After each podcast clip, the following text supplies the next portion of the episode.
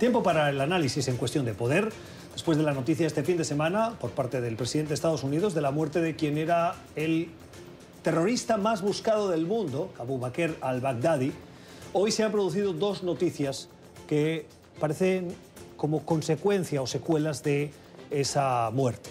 Por un lado, el autodenominado Estado Islámico ha emitido un audio en el que ha confirmado la muerte. Hasta ahora no se había producido esa confirmación, solo teníamos la versión de Estados Unidos. Y en ese mismo audio, el autodenominado Estado Islámico ha anunciado que ya han nombrado un sucesor. Voy a ver si digo bien el nombre. Ibrahim al-Hashemi al-Qurashi. Es la persona que va a tomar las riendas de ese autodenominado Estado Islámico que el presidente Trump ha insistido una y otra vez que ha sido destruido por parte de Estados Unidos. Pero hoy hemos visto que tiene la capacidad de emitir un audio, confirmar la muerte de su líder y nombrar a un sucesor. Además, esto se está produciendo al lado de eh, Irak. Irak es un país cuyo territorio, parte del cual estaba bajo ese dominio del autodenominado Estado Islámico. Eh, ha habido protestas eh, y las está viendo y hoy ha tenido la consecuencia de que ha dimitido el primer ministro, Abdel Abdul Mahdi. Todo esto nos lleva a buscar un análisis. Por eso hemos invitado al académico e investigador visitante de la Universidad de Columbia, el doctor Javier Lesaca. Javier, ¿cómo estás? Buenas noches. Hola, ¿qué tal? Muy buenas noches. El doctor Lesaca además ha escrito el libro Armas de Seducción Masiva, conocedor de la influencia del autodenominado Estado Islámico ¿Ha muerto el autodenominado Estado Islámico con la desaparición de al-Baghdadi? Bueno, creo que hay que empezar con las buenas noticias. Evidentemente, un grupo terrorista de esta magnitud o del, eh, rango que llegó a adquirir Estado Islámico tiene una gran dependencia de sus líderes, eh, de, de, igual manera que ocurrió con, con Al-Qaeda, con la figura de Bin Laden. En este sentido, la primera noticia es positiva, es decir, eh, la, la muerte de este líder eh, simbólico, este líder espiritual, este líder religioso, este símbolo del poder de este grupo ha desaparecido, con lo cual es evidente, no hay duda de que este grupo terrorista está más debilitado. Es decir, estamos hoy mejor eh, que ayer o que, hace una semana. En cualquier caso, tampoco nos debe, este análisis no nos debe llevar a una euforia desmedida o a no reconocer eh, la verdadera naturaleza todavía de, esta amenaza. ¿no? Y ahora voy a explicar cuáles siguen siendo las, eh, las amenazas que siguen, eh, que siguen mostrando este grupo terrorista para la comunidad internacional, para el conjunto de los países. En primer lugar, como bien has dicho, Estado Islámico estaba pensado, Estado Islámico aprendió de los errores de Al-Qaeda, de alguna manera. Digamos que Estado Islámico es una evolución eh, más poderosa que Al-Qaeda en el sentido de que aprendió de los errores de ese grupo terrorista que estaba dirigido antes por Bin Laden. Y una de las eh, mejoras, digamos, o, de, las, eh, de las mejoras que hizo este grupo terrorista respecto a, su predecesor fue precisamente reducir la dependencia de su líder. Es decir, Estado Islámico sabía que este momento iba a llegar, sabía que tarde o temprano Abu Bakr al-Baghdadi iba a llegar. De tal manera, su estructura, los mensajes que hicieron, lo que propició es que no, este grupo terrorista no dependiera tanto de su líder. Es decir, de los, fíjense, de los más de 1.500 mensajes que ha lanzado este grupo terrorista en cinco años, solamente en dos aparece su líder, porque no querían que la fuerza de este grupo terrorista fuese demasiado dependiente de un solo líder, que tarde o temprano, eh, con Rusia detrás, Estados Unidos detrás, la Unión, todos los países del mundo detrás, iba a acabar. Pero he, leído, pero he leído en los últimos días que sí la definición del autodenominado Estado Islámico, sí la inspiración Ah, y el contenido que aunaba a todas las personas que se unían venía de su puño y letra, de su creación. Es decir, em, pueden nombrar otro líder, pueden no tenerlo como un referente, pero sí que quien los ha inspirado, quien ha creado toda la filosofía que está detrás, estaba muy personalizada en su figura. Estaba, pero en, mucha menor medida que, Al-Qaeda. Eh, de hecho, había otras figuras, muchas de ellas han ido falleciendo, como por ejemplo Mohamed Al-Andani, o otros líderes locales, otros líderes en otros países, que han tenido un mayor protagonismo que, o sea, digamos que Estados Unidos, eh, Estados Unidos, perdón, el Estado Islámico ha generado una estructura mucho más descentralizada, tanto en lo orgánico como en lo simbólico. De esta manera, eh, como hemos visto hoy mismo, enseguida han nombrado un nuevo líder, eh, sus redes sociales siguen activas y su capacidad para seguir inspirando o para seguir eh, aglutinando, digamos, que este movimiento terrorista o islamista en otras partes del mundo, pues sigue latente, igual con menor medida, pero sigue latente. Con lo cual, esto, esto por un lado. Y por el otro lado, que creo que esto también es muy importante, las causas que originaron la aparición de Estado Islámico en el año 2012-2013 en Irak y en Siria, siguen muy vigentes. Es decir, las causas sociales, políticas, religiosas que dieron lugar al nacimiento de este grupo y la expansión no han cambiado. Y, de, hecho, en los últimos días, semanas, incluso meses, han empeorado. Con lo cual, eh, creo que es importante tener en cuenta que no, no sería descabellado que un grupo terrorista, no sé si Estado Islámico o otro grupo terrorista similar, aprovechase ese descontento social que sigue latente de manera muy fuerte en Irak y en Siria para canalizarlo hacia movimientos como, como vimos en el califato. Ahora entramos en esas eh, circunstancias sociales, socioeconómicas que afectan a las poblaciones donde antes eh, ocupaba el territorio o controlaba el territorio el autodenominado Estado Islámico. ¿Hoy qué fuerza tiene? Sí es cierto que se ha reducido, pero su capacidad de control de territorial y de influencia y de imposición de leyes eh, como la Sharia, etcétera, eh, ¿cuál es? Ha desaparecido. O sea, el Estado Islámico eh, llegó a controlar prácticamente el 50% del territorio de Siria y prácticamente el 50% del territorio de Irak. Es decir, la Irak y Siria están unidos por una frontera que se creó después de la Primera Guerra Mundial, los acuerdos de Sykes, un acuerdo entre Inglaterra y Francia, los denominados acuerdos de Sykes-Picot, en 1917,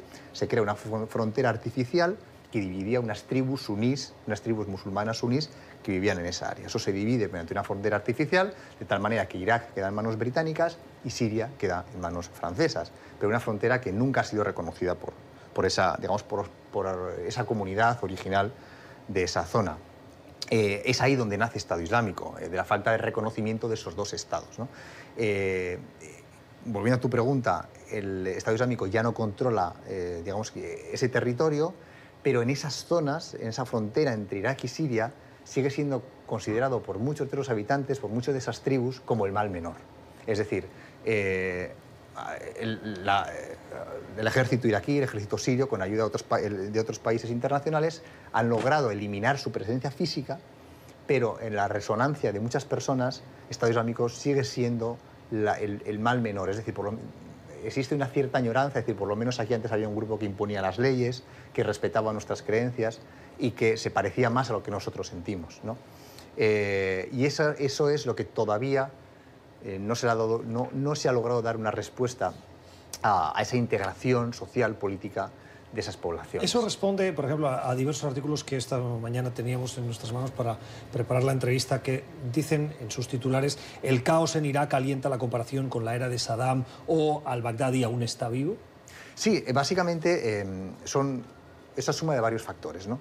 Eh, que serían, por un lado, la, falta de integración política de toda una comunidad que se encuentra en esa frontera entre Irak y Siria, y por otro lado, eh, sería el malestar por una situación eh, económica y social muy específica tanto de Irak como Siria. ¿no? Y si podemos, eh, podemos empezar, si quieres, por la, por la, parte política y social. Por ejemplo, en, en Irak, que es donde, donde nace el, el grupo terrorista Estado Islámico en el año 2012-2013, justamente en esas fechas, bueno, ya anterior, 2011, 2010, se produce una profunda crisis en el precio del petróleo que todos, que todos recordarán. Este, Irak era un país que vivía básicamente de las exportaciones de petróleo. Al reducirse el precio del petróleo prácticamente a la mitad, eh, se acabó, la economía se derrumbó y dejó, digamos, sin ningún tipo de esperanza a, un 70% de la población que tiene menos de 30 años y no había ninguna economía que era capaz, que era capaz de, digamos, de, absorber toda esa mano de obra en gran medida bien preparada. ¿no? Esto generó un grave, una ¿Qué grave... quiere decir bien preparada? Bueno, pues que es eh, una bien preparada, me refiero a que muchos de estos jóvenes tienen sus carreras universitarias, tienen sus titulaciones... Eh, eh, su, su, formación eh, profesional, es decir, no, son, no, estamos hablando de un país eh, pobre o inculto, es decir, estamos hablando de, un país con una preparación cultural de, cierto nivel importante, digamos que jóvenes con, con aspiraciones. Esto se ve completamente truncado, además se une una falta de, servicios públicos, cortes de electricidad, cortes de agua, carreteras en mal estado, falta de seguridad, falta de seguridad jurídica y un grupo totalitario, extremista como Estado Islámico es capaz de canalizar de manera muy eficaz todo ese malestar de gran parte de la población hacia sus posiciones. Es decir, el Estado Islámico se consolida como una alternativa real al Estado. O sea, no solamente mediante el empleo de la fuerza, sino mostrando, mostrándose como un grupo capaz de establecer una administración más eficaz que la de los, que la de los dos estados, tanto de Irak como de Siria. Si a esto le sumamos el elemento que hemos hablado antes, de que ya una gran parte de la población de Irak y Siria no se sentía identificada con estos países, pues estamos hablando ante la tormenta perfecta para la creación de un grupo de estas magnitudes. ¿Qué, elementos comparativos, si es que los hay, habría entre esas manifestaciones, esa frustración que sienten eh, esos ciudadanos con lo que estamos viendo en América Latina estos días? Hombre, salvando todas las distancias, evidentemente hay que ser muy cuidadoso cuando se hacen este tipo eh, de comparaciones o de extrapolaciones. Eh, sí que es cierto que, la base de, mm, de descontento social siempre es el caldo de cultivo perfecto para la canalización de las protestas hacia movimientos políticos eh, violentos, extremistas, que pueden competir directamente eh, con el Estado. Es decir, estaremos hablando de cuando se quiebra el contrato social, que es básicamente lo que los ciudadanos esperan obtener, esa relación de confianza de, los ciudadanos con lo que esperan obtener de, las instituciones públicas, cuando esa relación de confianza se rompe, eh, es el terreno perfecto para, bueno, para que surjan otro tipo de movimientos, eh, muchos de ellos que no tienen por qué estar precisamente alineados con posiciones democráticas o, digamos que institucionales, se conviertan en, eh, en, un elemento que desafíe directamente a los estados. Por eso es realmente importante que los gobiernos, las instituciones, trabajen en el cumplimiento del contrato social, porque en cuanto una vez que se rompe ese contrato, esa relación de confianza con los ciudadanos, es cuando, empiezan es cuando empieza a surgir el terreno perfecto para que eh, surjan otro tipo de movimientos que pueden dañar de manera muy sistémica las propias instituciones. Aunque parece sorpresivo, la filosofía y el proyecto de eh, Estado Islámico inspiró también a jóvenes de países occidentales que tenían unas frustraciones en su integración en sus sociedades, sea francesa, sea del Reino Unido, incluso españolas o, alemanas. la muerte de al-Baghdadi puede volver a lanzar aires de de elemento de referencia eh, filosófica a jóvenes que hoy siguen en esas sociedades y que dadas las condiciones, la falta de integración o de oportunidades, puedan eh, verse interpelados a actuar o a, llevar acciones violentas en sus sociedades precisamente por la desaparición de su líder? Hombre, Estado Islámico, eh, a finales del año 2016, cuando ya asumió el, colapso de su, de su, territorio físico, del control que tenía sobre, sobre el terreno, lanzó varios mensajes, hizo una campaña de comunicación muy, exitosa muy, muy amplia en todos los sentidos, pidiendo a esos jóvenes, se calcula que cerca de 35.000 jóvenes de 100 países distintos volaron a Irak y Siria para ir al, al famoso califato del Estado Islámico. O sea, estamos hablando de cifras muy altas. Eh, pues Estado Islámico a finales del año 2016 pidió a estos jóvenes que dejasen de viajar a Irak y Siria porque ya no existía la estructura para poder mantenerlos y cometiesen atentados en sus propios lugares de origen. Esto fue lo que dio lugar a esa ola que seguro que todos los espectadores recuerdan de atentados con cuchillos, atropellos en, ciudades como eh, París, Londres, eh, en Berlín, atentados en Nueva York, atentados inspirados en los mensajes directos que hacía Estado Islámico. Creo que actualmente la amenaza viene más eh, por esta parte, es decir, eh, Estado Islámico va a intentar ser lo más eficiente posible, no, puede mantener un Estado, pero sí que va a seguir intentando inducir a jóvenes, a personas de todo el mundo, muchas de ellas simplemente que están frustradas, no tienen ni, siquiera por qué tener un gran pasado eh, religioso cultural con, con, los fundamentos del Estado Islámico, sino personas frustradas con el mundo, les ofrecen una salida violenta a esas frustraciones. Y yo creo que es ahí donde está la verdadera naturaleza de la amenaza. Em, es imperativo preguntar siempre quién, a quién le interesa la existencia del autodenominado Estado Islámico, eh, sea por control territorial o sea por inspiración para desestabilizar o para afectar a sociedades occidentales.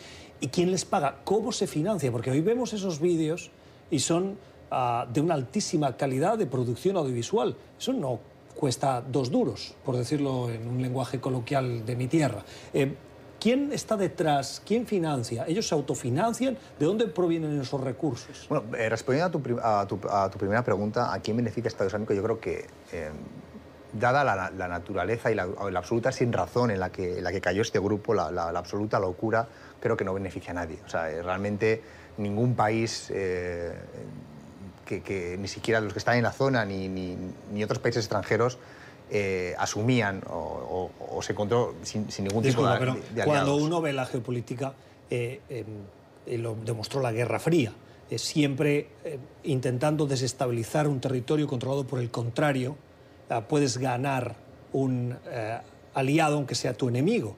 Em, quiero decir, si la presencia de Estados Unidos en Oriente Medio era excesivamente alta para los intereses rusos o eh, iraníes, em, no es descabellado pensar que, si bien no le beneficia del 100%, sí saca un rédito la existencia de un elemento que desestabilice a Estados Unidos en una región que es más próxima a Irán o más interesante para Rusia que no para Estados Unidos. No sé, estoy especulando, pero... Sí, a ver, eh, por, contextualizar también el, momento en el que surge este, este grupo terrorista eh, y, el lugar, esa zona que hemos hablado, esa frontera entre Irak y Siria, eh, hace frontera también con Irán y es una zona, digamos, de una falla, poniendo un ejemplo de de, una, de las placas tectónicas donde chocan dos placas y se producen los terremotos. Sería una zona, digamos que una, un choque entre dos placas tectónicas culturales. ¿no?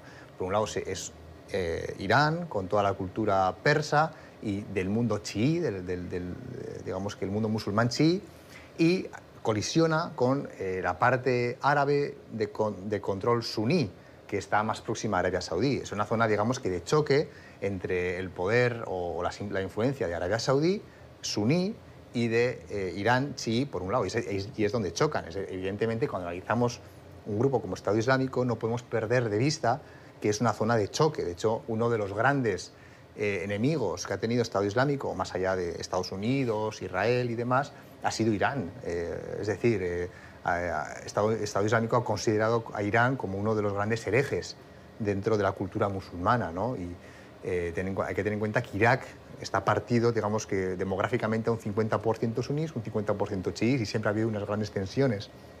Estado Islámico ha sabido canalizar muy bien el malestar acumulado por los sunís, durante, por la comunidad suní durante más de 15 años, desde la muerte de Saddam Hussein.